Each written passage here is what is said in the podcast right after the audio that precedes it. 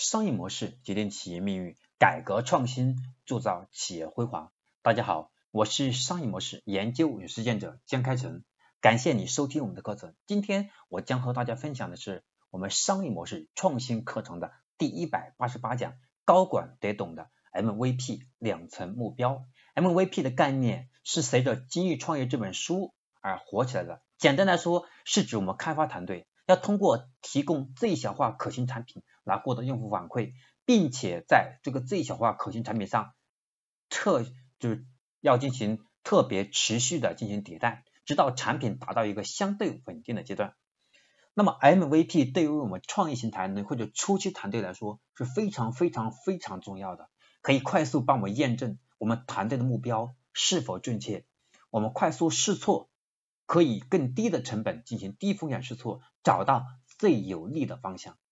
那在我看来说，MVP 测试的目标主要有两个层面：一是用户是否感兴趣，也就是用户是否存在某个需求，或是能否激发用户的某些需求、某个需求都可以。有多少人有这个需求？他们的需求是否刚烈，是否刚需？那么这些用户对某个方面解决问题的。方案是否感兴趣？那么第一个维度，那么第二个层次维度是用户是否满意，也就是呢某个方案能否满意满足用户的需求，解决用户的问题。当然，你也可以再加上其他一些指标也是可以考虑。当然，我们现在主要是说两个维度，一个是用户是否有兴趣，第二个我们的方案用户是否满意。只有当这两个条件同时满足了以后，我们的 MVP 才是最佳的状态，我们才。最有可能是通过 MVP 是找到最有利于我们未来发展方向或者是阶段性目标的一个核心值。这是我今天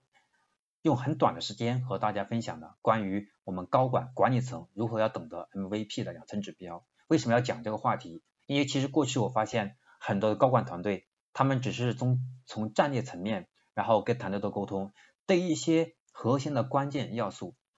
在执行过程当中。必须要关注的关键要点，其实不是很关心，那么这款单就会有问题，那么我们的判断决策一定是要深入进去以后，我们的判断才能正确。所以我认为说，我们的高管需要是懂得 MVP 的两层指标，在战略层面就要把它考虑进去，考虑到我们的战略的可行性就和 MVP 有很大的关系。如果我们的战略做得再好，MVP 都没有打磨出来，或者没这个意识，我们可能大量的团队人力财力进去之后，结果可能。可能是前阵覆没，对我们整个团队和对于我们公司来说都是很不利的，是不是？OK，这是我今天要分享的我们商业模式创新课程的第一百八十八讲，高管得懂的 MVP 两层目标。那么下一讲我将和大家分享的是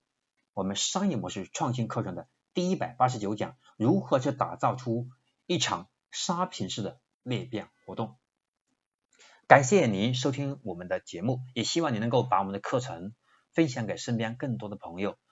可以分享到微信群、微信朋友圈以及微博等等渠道，让更多的朋友通过您的分享，可以免费的去介绍我们给他提供的精彩的课程，让他可以在商业上、从职业上、从生活上有更高的商业认知，对他未来的发展可以奠定更加良好的基础。